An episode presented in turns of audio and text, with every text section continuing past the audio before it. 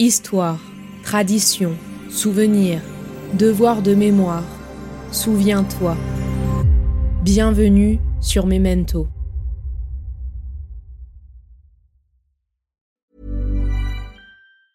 Everyone knows therapy is great for solving problems, but getting therapy has its own problems too, like finding the right therapist, fitting into their schedule, and of course, the cost.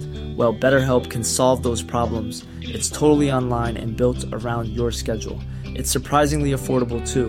Connect with a credentialed therapist by phone, video, or online chat, all from the comfort of your home. Visit betterhelp.com to learn more and save 10% on your first month. That's BetterHelp, H E L P. There's never been a faster or easier way to start your weight loss journey than with PlushCare. PlushCare accepts most insurance plans and gives you online access to board-certified physicians who can prescribe FDA-approved weight loss medications like Wigovi and Zepbound for those who qualify. Take charge of your health and speak with a board-certified physician about a weight loss plan that's right for you. Get started today at plushcare.com slash weight loss. That's plushcare.com slash weight loss. plushcare.com slash weight loss. Le danger de voir l'histoire en noir et blanc et de se dire il y a les gentils et les méchants, c'est qu'on a l'impression que c'est loin de nous et que ça se reproduira jamais. Et c'est qu'en amenant cet aspect de nuance et d'humanisme et d'humanisation de l'histoire et des gens qui la font qu'on peut mieux repérer certaines menaces par rapport à nos démocraties qui peuvent arriver aujourd'hui.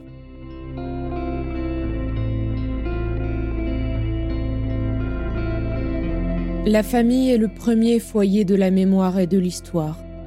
Elle est le lieu privilégié de la transmission du patrimoine culturel et de la mémoire collective. L'histoire personnelle de chacun se mêle à celle de sa famille, s'enrichit de ses récits et de ses légendes, de ses anecdotes. La mémoire familiale est un trésor précieux, un héritage vivant qui se transmet de génération en génération. En elle réside la quintessence de nos racines, de nos valeurs, de nos traditions, elle est le lien qui nous relie au passé, nous guide dans le présent et éclaire le chemin vers l'avenir.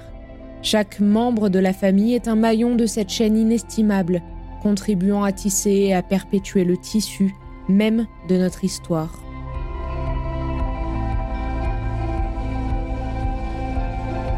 Après le décès de son grand-père, Perrine Sokal se retrouve en possession d'une mystérieuse mallette verte.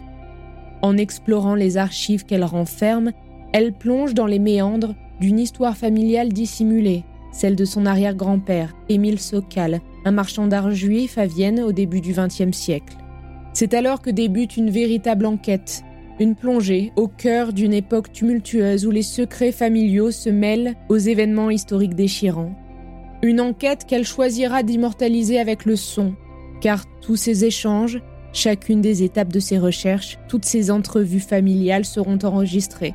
Et c'est ainsi que le podcast La Mallette Verte est né en 8 épisodes, disponible sur toutes les plateformes d'écoute de podcast.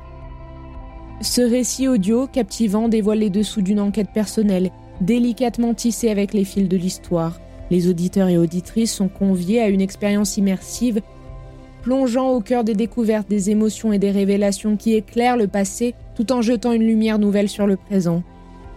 Alors aujourd'hui, sur Memento, Découvrez les chances que j'ai eu la chance d'avoir avec Perrine, qui se livre sur son histoire personnelle, ses origines, sur cette mystérieuse mallette verte qui signera le début d'une multitude de questions qui restaient jusqu'alors sans réponse, son rapport à l'histoire et à la puissance du son, sur son travail de plus d'un an et demi entre recherche, témoignages et découvertes bouleversantes. Bonne écoute. La première fois où j'ai entendu parler de l'histoire de mon grand-père, c'était d'abord lorsque mon oncle Benoît a découvert la mallette verte après sa mort. Donc lui avait découvert déjà certains documents et il m'en parlait aux réunions de famille, euh, un peu vaguement, mais ça restait quand même assez mystérieux. Et puis à partir de ces documents-là, son cousin Manu a fait des premières recherches et il a réuni toute la famille pour présenter les résultats de ses recherches. J'étais pas là moi parce que c'était la génération du dessus, mais il a expliqué tout ce qu'il avait trouvé. C'était pas un sujet parce que si on l'abordait, c'était coupé court, parce que mon grand-père ne voulait jamais parler euh, de son passé. Peut-être qu'il a évoqué le fait que Sokal était un nom polonais, mais, mais pas plus que ça. Donc moi, j'ai déjà un peu mis du temps avant de me rendre compte que, en fait, il venait d'Autriche, parce que quand on est enfant et qu'on grandit, euh, euh, voilà, moi j'ai grandi en Belgique avec des parents belges, je ne me suis jamais trop posé la question. C'est vrai qu'un jour on se dit, tiens, Sokal, c'est particulier, c'est pas un, nom de famille qu'on entend très souvent ici, et qu'on pose la question, qu'on se rend compte que ça vient d'ailleurs, que voilà, que mon grand-père était autrichien, mais ça s'arrêtait un petit peu là. En tant qu'enfant, j'avais pas non plus spécialement cette curiosité de pousser plus loin les questions. Et ce n'est qu'après que j'ai réalisé que c'était un sujet dont mon grand-père voulait vraiment pas parler. Donc non, on n'en parlait pas en fait, tout simplement. De mon point de vue, c'était juste un non-sujet parce que je dois dire que du vivant de mon grand-père, j'avais pas plus de curiosité que ça sur ce sujet. Je m'imaginais pas du tout ce qu'il y avait derrière. Je m'imaginais pas du tout qu'il avait des origines juives.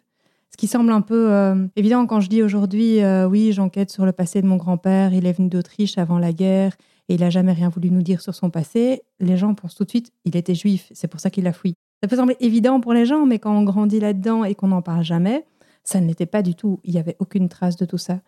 Donc pour moi, c'est un non-sujet. C'est plutôt la génération du dessus, donc euh, de mon père et surtout ses frères qui étaient curieux, euh, notamment un de ses frères qui était très curieux sur le sujet, qui a fait face à un mur, euh, qui a essayé de pousser plus loin pour en savoir plus et, qui a heurté vraiment ce tabou familial.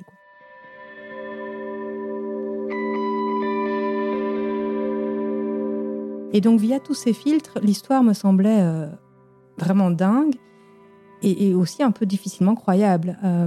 Et puis, je, manquais aussi des clés historiques pour la comprendre. Et donc, ça, ça devait être vers, vers 2013. Euh, donc, j'avais fin de la vingtaine, 28 ans, quelque chose comme ça. Et cette histoire restait là. J'arrivais pas bien à la saisir. On avait les archives que Manu avait réunies. Et c'est quand même difficile de comprendre des archives quand on n'a pas les clés historiques pour les décoder. Et puis, je remarquais qu'elle se délitait un petit peu au fur et à mesure parce que chacun euh, en avait sa propre version, on savait plus très bien où était la vérité ou pas, où étaient les fantasmes. Et c'est ça qui a déclenché mon envie de d'aller chercher le fond de l'histoire. Qu'est-ce qui s'est vraiment passé? Pourquoi? Est-ce que je peux trouver plus d'informations? Et aussi donner une forme à cette histoire pour qu'on puisse la garder, la transmettre, ne pas la perdre une deuxième fois. Au tout début du projet, mon père m'avait dit est-ce que c'est une bonne idée d'aller euh, remuer tout ça, chercher l'histoire de grand-père et, en plus en faire un podcast disponible pour tout le monde, alors que lui a voulu garder cette histoire secrète. Est-ce qu'il ne faudrait pas respecter ce souhait de garder cette histoire secrète? C'est une, question que je pose dans l'épisode 1 et qui est tout à fait légitime, je pense. Mais deux choses, je pense, enfin, je ne peux pas m'empêcher de voir dans le fait qu'il ait laissé cette mallette verte derrière lui comme euh, une intention de quand même nous laisser des indices vers ce qu'il ne nous a pas raconté. Et deuxièmement, je pense que s'il ne nous a pas raconté tout ça, ce n'était pas spécialement un choix. Je pense que c'était juste trop dur pour lui. Je ne pense pas que c'était une volonté de cacher euh, notre histoire, une intention euh, très arrêtée. C'était une nécessité de survie. C'est ces stratégies de se cacher, de cacher leur, identité qui leur a permis de survivre euh, à travers la guerre. Et, donc, c'est une stratégie qu'il a continué d'adopter, euh, qu'il le veuille ou non.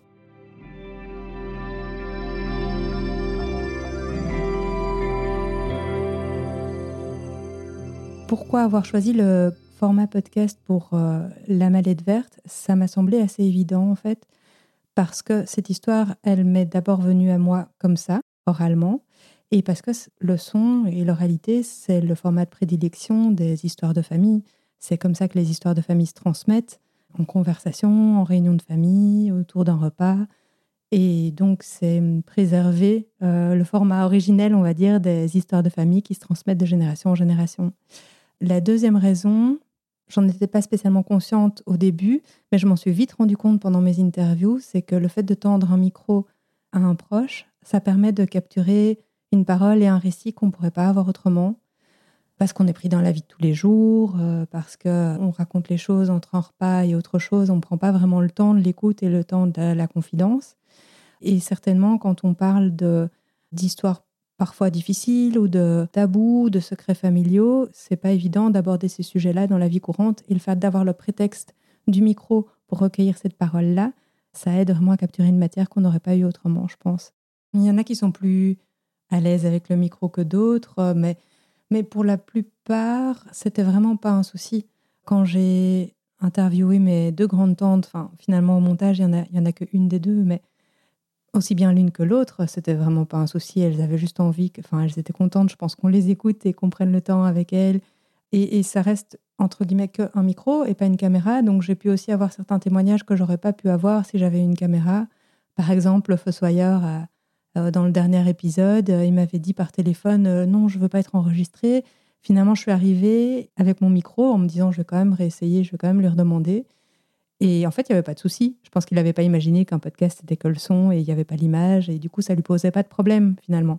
Et puis, je pense aussi que euh, pendant le voyage, pendant les recherches, j'avais mon zoom assez souvent allumé et euh, c'est quand même assez discret. Et donc, je pense que finalement, la famille l'oubliait. C'était même plutôt un défi qu'autre chose parce que, et on l'entend dans le podcast, euh, c'est très difficile d'avoir une voix isolée de, bruit d'ambiance, de verre de vin concert, de de bruit de clé. J'ai un peu de mal à les discipliner pour faire le calme et, et avoir un enregistrement propre. Les enregistrements d'ambiance en famille ne sont pas propres, mais en même temps, c'est ça qui, je pense, qui fait le charme de ces prises de son-là, c'est de rendre un peu compte de l'ambiance familiale et ça dit d'autres choses, du coup, que, que ce qui est dit par les mots.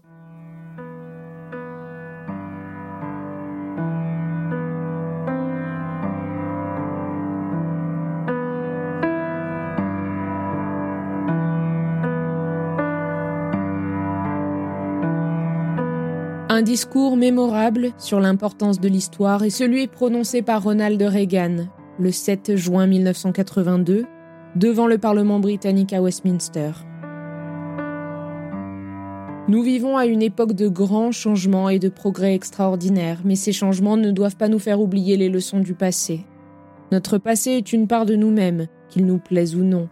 Nous ne pouvons pas effacer ni édulcorer nos erreurs mais nous pouvons les apprendre et nous en inspirer pour l'avenir. L'histoire est un livre sans lequel nous ne pourrions pas comprendre notre présent ni écrire notre futur.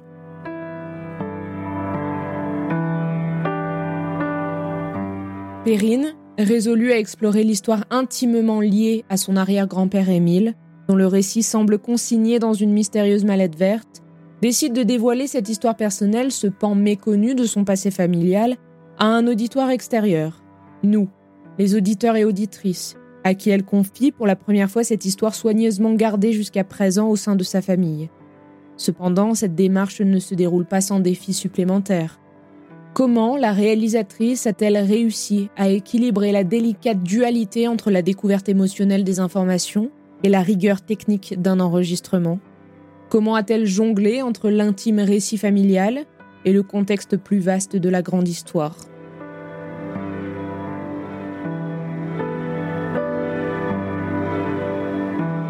Je pense que c'était effectivement le défi d'enregistrer en même temps que je découvre certains éléments. Et c'est pas toujours facile parce que quand on est concentré sur le récit, qu'on apprend quelque chose ou qu'on doit penser à sa prochaine question ou autre, c'est pas toujours facile d'être euh, aussi concentré sur la partie technique de la prise de son. Et, peut-être que si j'avais eu, euh, très sûrement, si j'avais eu un ingénieur euh, du son qui m'avait accompagné pendant ces enregistrements, le son aurait peut-être été d'une qualité bien supérieure ou autre, mais j'aurais jamais pu recueillir tout ça. Donc ça faisait partie du format et de la réalisation de me dire que c'est moi qui enregistrais tout ça en temps réel. Après, il y a aussi une certaine mise en scène, c'est-à-dire que je ne sais pas si on veut le, dévoiler évidemment ou garder, faire semblant que tout ça a été découvert exactement en même temps. C'est un peu des deux en fait. Il n'y a pas tellement de mise en scène, mais par contre, il y a euh, un certain euh, réaménagement de temps en temps. Par exemple, j'avais pris connaissance des archives avant d'aller aux archives nationales et de redécouvrir certains papiers, mais j'ai bien lu ces papiers euh, avec mon frère qui m'accompagne pour la première fois, avec lui, à vraiment prendre le temps de lire certains extraits, de le faire ça avec lui sur place. Donc, l'histoire dans les grandes lignes de, ce que racontaient ces archives, je la connaissais, mais je l'ai découverte en détail avec mon frère aussi. Donc je pense qu'il y a beaucoup de choses qui sont un petit peu à la limite entre la, découverte sur le moment et l'émotion du moment. Je pense que c'est ça qui est important. Par contre, ça, c'était pas, c'était pas fin. On est vraiment dans une émotion de découvrir le dossier, de, découvrir aussi euh, la matérialité des choses. C'est très différent d'avoir ces archives-là en face de soi sur du vrai papier en se disant que mon arrière-grand-père a écrit cette lettre de ses mains que d'avoir une version euh, scannée de tout ça. Et en plus, comme je suis dans la découverte avec mon frère, la, dynamique et l'émotion du moment, ça, elle, est, sincère. Moi, je ne suis pas historienne ni spécialement grande passionnée de l'histoire à la base. Par contre, je trouve ça intéressant de la découvrir via le biais biographique de la petite histoire. Et c'est ce que j'espère que j'ai pu faire passer. J'avais pas envie de tomber dans des explications historiques euh, qui pouvaient peut-être être un peu longues ou n'intéresser que des historiens ou des gens passionnés d'histoire. Ça a été un vrai travail d'articuler ces, éléments-là, euh, de ne pas passer trop de temps sur la partie historique, euh, d'arriver à la résumer, de ne pas passer 15 minutes sur une interview, par exemple, mais de pouvoir résumer des aspects dans la voix off pour faire avancer l'interview et d'entendre certains éléments uniquement pour pouvoir se reconcentrer aussi sur ce que ça signifie par rapport à mes recherches, à mes questionnements. Aussi, on a pas mal travaillé sur le fait de faire respirer cette matière-là quand il y a des parties un peu plus lourdes, quand on est sur une interview qui dure depuis quelque temps, de trouver un petit mécanisme pour euh, faire une petite pause, laisser digérer cette matière-là. Typiquement, quand on est avec ma grande tante, par exemple, qu'elle euh, raconte euh, ses souvenirs de hum, mon arrière-grand-père. À un moment, elle dit Ah, ben, j'ai une photo si tu veux, je peux te la montrer. Bon, ce moment-là, on a été le chercher pour interrompre un peu le récit et offrir un peu une petite pause parce que c'est vrai que parfois la matière est dense au niveau des interviews ou des informations historiques.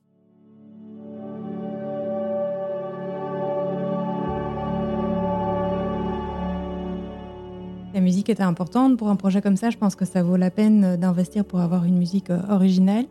En plus de ça, il s'avère que Maxime Lucier, qui est à la composition musicale, est mon cousin et donc un descendant d'Émile Sokal. Depuis le début, j'ai pensé à lui parce que je trouve que ça a un sens supplémentaire de se dire que lui peut raconter cette histoire-là en musique et quand moi je la raconte en podcast.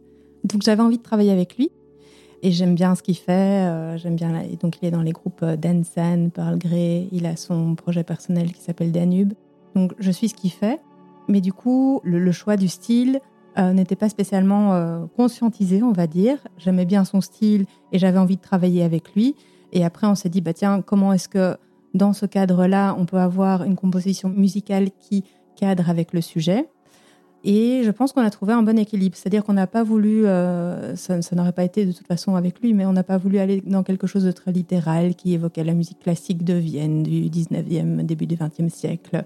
Ça aurait été la solution évidente, mais ce n'était pas, pas le propos cette partie-là de la musique de Vienne, on l'a de manière dans la musique diégétique, dans celle qui vient de récit, quand on écoute des vinyles, quand je vais à un concert avec ma famille, quand on a un cours de piano qui évoque le passé. Là, on a cette musique-là. Mais la musique qui permet d'habiller euh, le récit, d'appuyer une émotion ou voilà, de souligner un certain moment dans une scène, ça, c'est plutôt dans le style de Maxime. Et ce que je lui ai demandé, c'est d'avoir une musique qui soit pas dans le pathos. C'est pas une histoire. Euh, voilà, je voulais pas appuyer le côté très triste de certains moments euh, en en faisant des tonnes.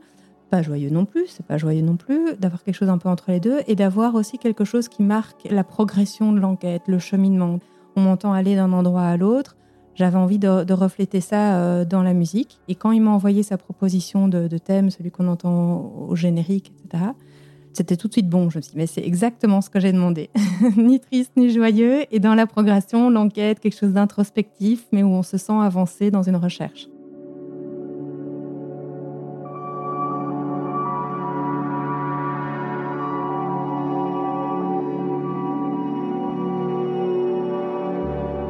Les archives jouent un rôle primordial dans la préservation de la mémoire collective et dans la conservation de l'héritage historique. Elles sont des gardiennes précieuses des événements passés, des traditions, des cultures et des expériences qui ont façonné notre monde. En préservant les documents, les enregistrements, les photographies et autres artefacts, les archives offrent une fenêtre sur le passé permettant aux générations présentes et futures de mieux comprendre et d'apprendre des leçons du passé. Le devoir de mémoire repose en grande partie sur la disponibilité et l'accessibilité des archives.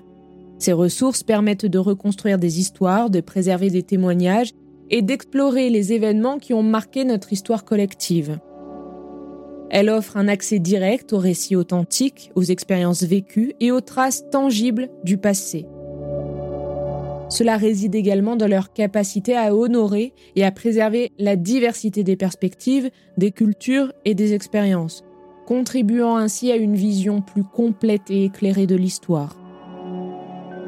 Cependant, l'accessibilité des archives peut être un défi. Bien que de nombreuses archives soient conservées dans des institutions dédiées, leur accès peut être limité en raison de contraintes matérielles, de restrictions d'accès ou de la nécessité de préserver leur intégrité.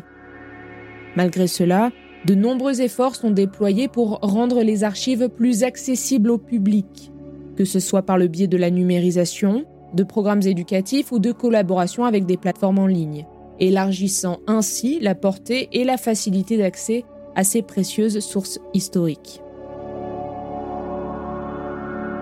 La facilité d'accès aux archives est essentielle pour garantir que le devoir de mémoire soit honoré et préservé. En rendant ces ressources plus accessibles, cela permet à un plus large éventail de personnes, qu'elles soient chercheurs, historiens, étudiants ou simplement des citoyens curieux, de découvrir, d'apprendre et de se connecter avec l'histoire de manière significative. Cela contribue à préserver l'héritage culturel et à perpétuer le devoir de mémoire pour les générations futures.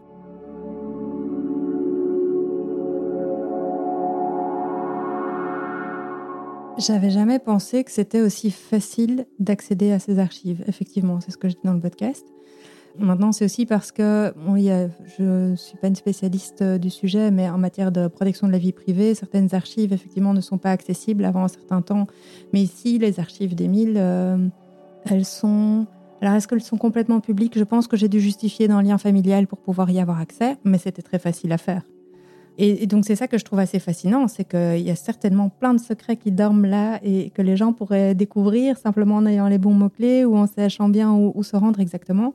Et en plus, la digitalisation rend ces archives encore beaucoup plus facilement disponibles. Un autre exemple, donc là on parlait des archives générales du Royaume en Belgique, mais euh, il y a aussi les archives de presse. J'ai découvert pas mal de choses dans les archives de la presse autrichienne.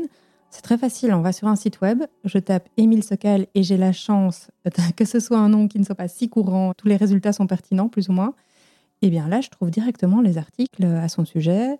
Si j'ai de la chance, ils ont même été euh, retranscrits parce que c'est encore dans l'écriture euh, gothique, hein, donc euh, c'est pas facile à, à déchiffrer. Mais si j'ai de la chance, ils ont même été retranscrits en alphabet normal et je peux copier-coller et mettre dans Google Translate pour avoir la traduction. Donc c'est un peu euh, déconcertant de facilité parfois. Mais après, ce qui est comique, c'est que comme j'ai je, pas mal documenté mes recherches sur Instagram aussi, j'ai vu euh, qui s'intéressait aussi à tout ça. Et à un moment donné, j'ai vu une grande vague de généalogistes qui sont arrivés et qui ont commencé à suivre euh, ma page. Et du coup, j'ai commencé à regarder un petit peu ce qu'ils faisaient. Et c'est vraiment ça. C'est c'est de l'enquête, hein.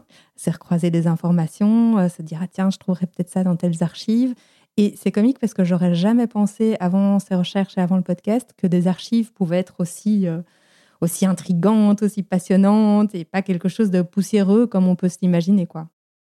La plus grosse aide vient effectivement du Fonds d'aide à la création radiophonique qui est donné par la Fédération Wallonie-Bruxelles en Belgique, donc c'est l'équivalent du ministère de la Culture pour le côté francophone du pays. Et c'est une aide vraiment précieuse qui n'est pas spécialement facile à obtenir, mais quand on l'a, c'est vraiment un, gros coup de pouce. Moi, ça m'a permis quand même de professionnaliser ce que je voulais faire. Une fois que j'avais ce financement-là, j'ai pu aussi démarcher la Fondation pour la mémoire de la Shoah, qui a aussi complété. Et c'était vraiment euh, utile pour pouvoir euh, bah, me permettre d'avoir une musique originelle et puis aussi d'être accompagnée. Et donc, c'est comme ça que euh, j'ai pu être accompagnée par l'atelier de production du XARA à Bruxelles, qui m'a permis de professionnaliser tout ça et de m'accompagner sur le projet. C'était plutôt un accompagnement au niveau de la réalisation. Comment est-ce qu'on peut s'assurer qu'il y a un bon équilibre entre la voix off, les interviews, les situations? Comment est-ce qu'on peut faire vivre cette matière-là, organiser euh, l'histoire pour arriver sur euh, des cliffhangers à la fin de chaque épisode? C'était vraiment plutôt la, la démarche de réalisation sur le côté histoire, Là, moi, je me suis basée sur mes recherches, sur mes interviews avec des historiens. Et puis, j'ai eu l'aide d'une historienne à Vienne qui m'a aidé à chercher quelques archives qui me manquaient et pour lesquelles il fallait être sur place. Et puis, qui m'a aussi euh, validé ou non certaines hypothèses et interprétations. J'ai une bien meilleure compréhension de où je viens, ça oui, euh, mais ça ne change pas qui je suis. Euh, j'ai grandi en Belgique dans un milieu catholique, même si pas super croyant ça, ça, ça, change pas qui je suis. Par contre, c'est une bien, bien meilleure compréhension de mes origines et une compréhension de mon grand-père que j'avais pas jusque-là, euh, une certaine empathie pour lui, pour ce qu'il a vécu et pour le fait qu'il n'a jamais voulu parler de, son histoire. Euh, je comprends pourquoi maintenant. Je comprends que ça a dû être très difficile pour lui et que c'était sans doute pas un choix, mais une nécessité de se taire sur ses origines. Je pense aussi que ce qui a changé, c'est le fait que du coup, cette histoire-là ait été très réunificatrice pour la famille. Parce que j'ai mené cette enquête-là avec la famille, hein, avec euh, mes parents, ma tante, ma grande-tante, euh, des cousins, cousines de, mon père. Et tout le monde, du coup, a commencé à s'intéresser aussi à mes recherches. Et une fois que le podcast est sorti, bah, toute la famille écoute. Je reçois des témoignages euh, de personnes que je connaissais très peu, en fait. Et je pense que tout le monde est content du travail qui a été fait, de retrouver tout ça. Content aussi d'avoir pu donner une forme à cette histoire euh, et qui puisse euh, être euh, transmise et perdurer de cette manière-là.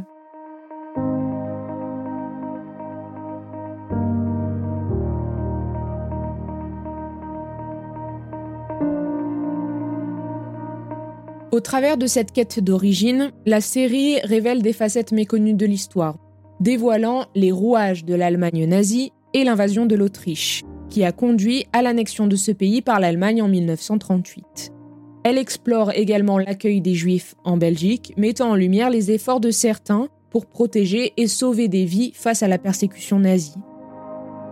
De plus, cette série aborde les relations complexes entre l'Église catholique et les nazis, illustrant les compromis et les tensions entre les deux entités, ainsi que les efforts de certains membres de l'Église pour s'opposer aux politiques et aux pratiques du régime nazi.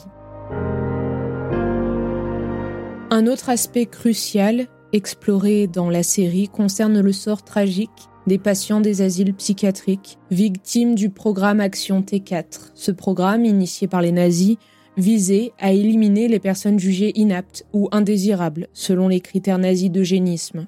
Il a conduit à la mise à mort de milliers de personnes considérées comme handicapées mentales ou physiques. Tous ces éléments découlent de la politique nazie, qui visait à assujettir et uniformiser tous les secteurs de la société allemande. Cette stratégie totalitaire englobait la mise sous contrôle de divers domaines tels que la religion, l'art, la culture, ainsi que le système de santé, dans le but de consolider le pouvoir du régime nazi et d'imposer son idéologie à l'ensemble de la population.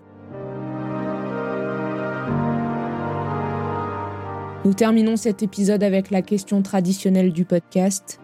Pourquoi est-il important de ne pas oublier? Pourquoi ne pas laisser simplement nos histoires familiales enfermées dans nos mallettes? Pourquoi est-il nécessaire de connaître le passé?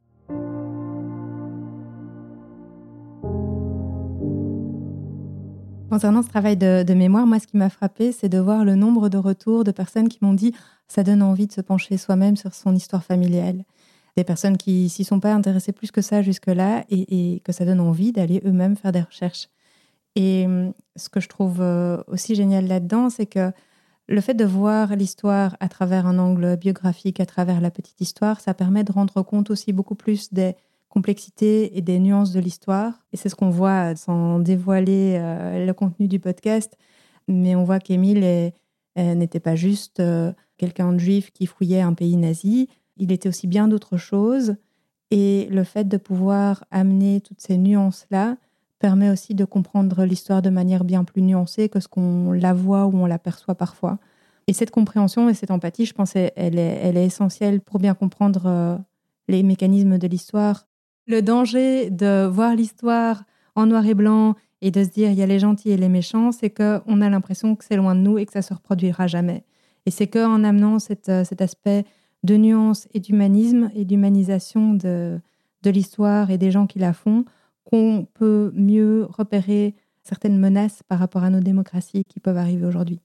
Cette histoire, on aurait très bien pu l'oublier aussi, et si elle a ressurgi, c'est grâce à mon oncle qui a retrouvé cette mallette et qui a voulu en faire quelque chose.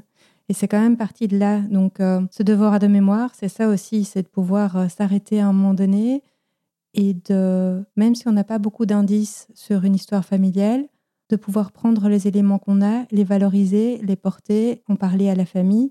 C'est vraiment à partir de cette découverte-là que tout est né finalement. S'il n'avait pas fait attention à ça en vidant la, maison de mon grand-père en se disant c'est juste des vieux papiers ou qu'est-ce que c'est, de toute façon il voulait en pas en parler, on n'aurait jamais connu tout ça. Et donc voilà, je voudrais aussi euh, lui rendre hommage par rapport à ce travail-là qu'il a fait.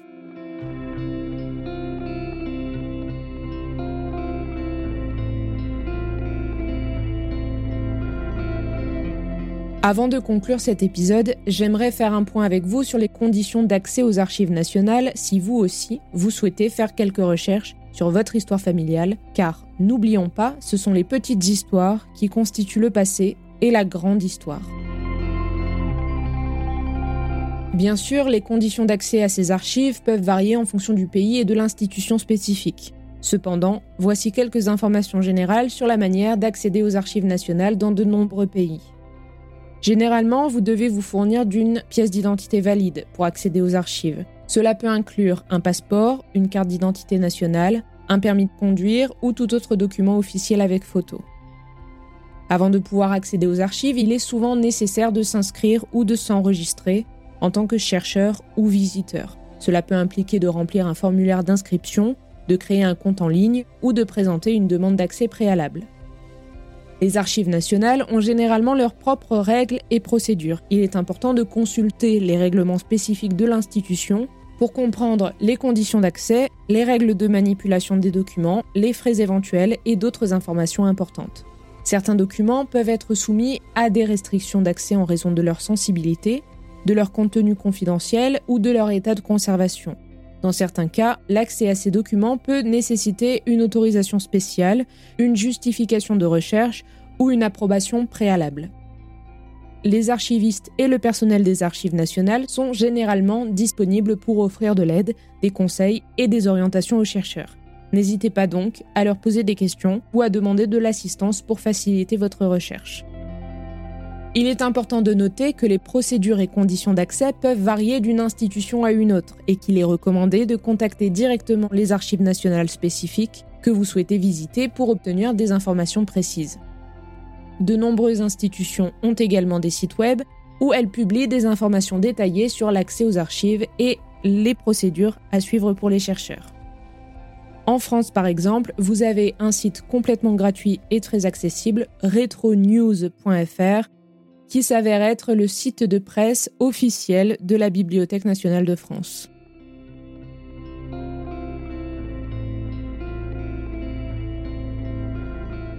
La mémoire familiale est un livre ouvert où se trouvent inscrits les chapitres de nos origines, de nos réussites et de nos défis surmontés. Elle est un socle solide sur lequel se construisent nos identités individuelles et collectives. En elle résident les joies partagées, les peines éprouvées, les secrets chuchotés et les enseignements transmis. Protéger, préserver et honorer cette mémoire familiale revient à préserver une part essentielle de notre humanité. Je remercie chaleureusement Perrine d'avoir accepté d'échanger avec moi, d'avoir partagé avec sincérité ses réflexions, son processus créatif et tout ce travail de recherche minutieux afin de produire et réaliser cette série documentaire et enquête sonore retraçant l'histoire de son arrière-grand-père Émile. Vous pouvez retrouver tous les épisodes de cette série sur toutes les plateformes d'écoute habituelles de podcast, telles que Spotify, Apple Podcast, Deezer ou Podcast Addict. Toutes les informations seront inscrites dans la description de cet épisode. Je vous remercie pour votre écoute et n'oublions pas, la mémoire est vulnérable, elle s'émiette.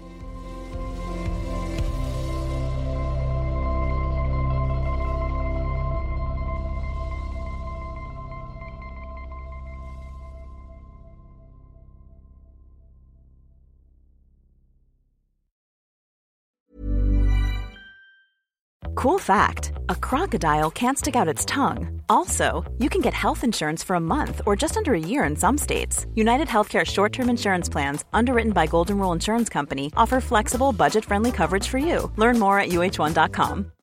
Millions of people have lost weight with personalized plans from Noom, like Evan, who can't stand salads and still lost 50 pounds.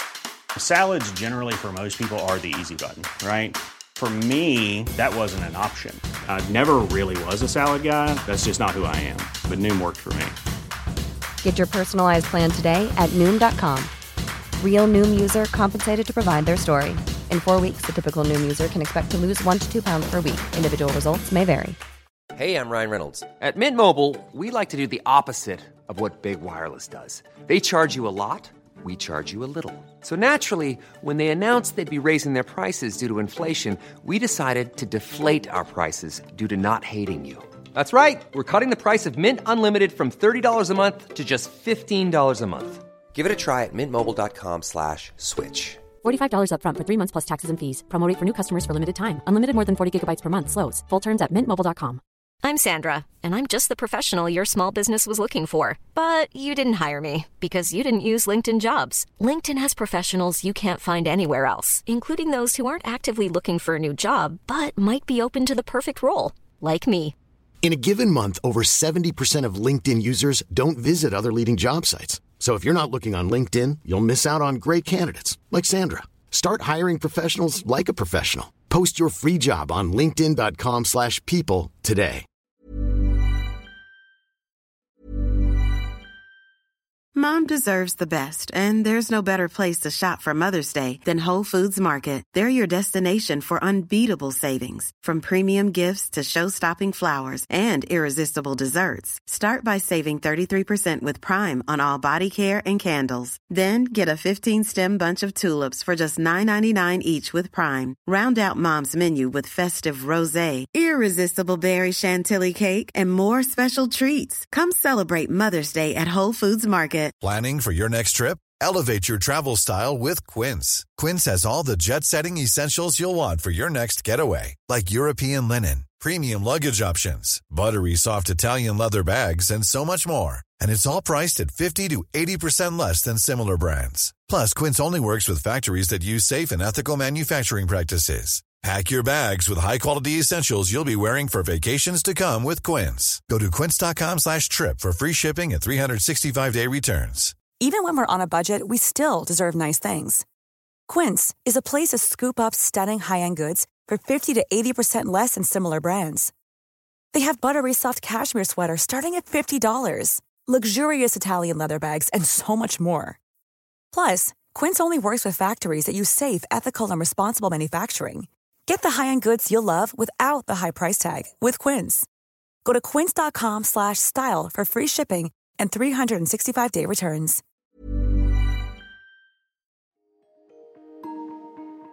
Vous venez d'écouter Memento, un podcast réalisé par les Belles Fréquences. Ce podcast est disponible sur vos plateformes d'écoute préférées, Apple Podcast, Spotify, Amazon Music, Deezer ou encore Podcast Addict. Si ce podcast vous plaît, n'hésitez pas à lui mettre 5 étoiles sur Apple Podcast ou Spotify pour le faire connaître. On se retrouve sur les réseaux sociaux, at les belles fréquences.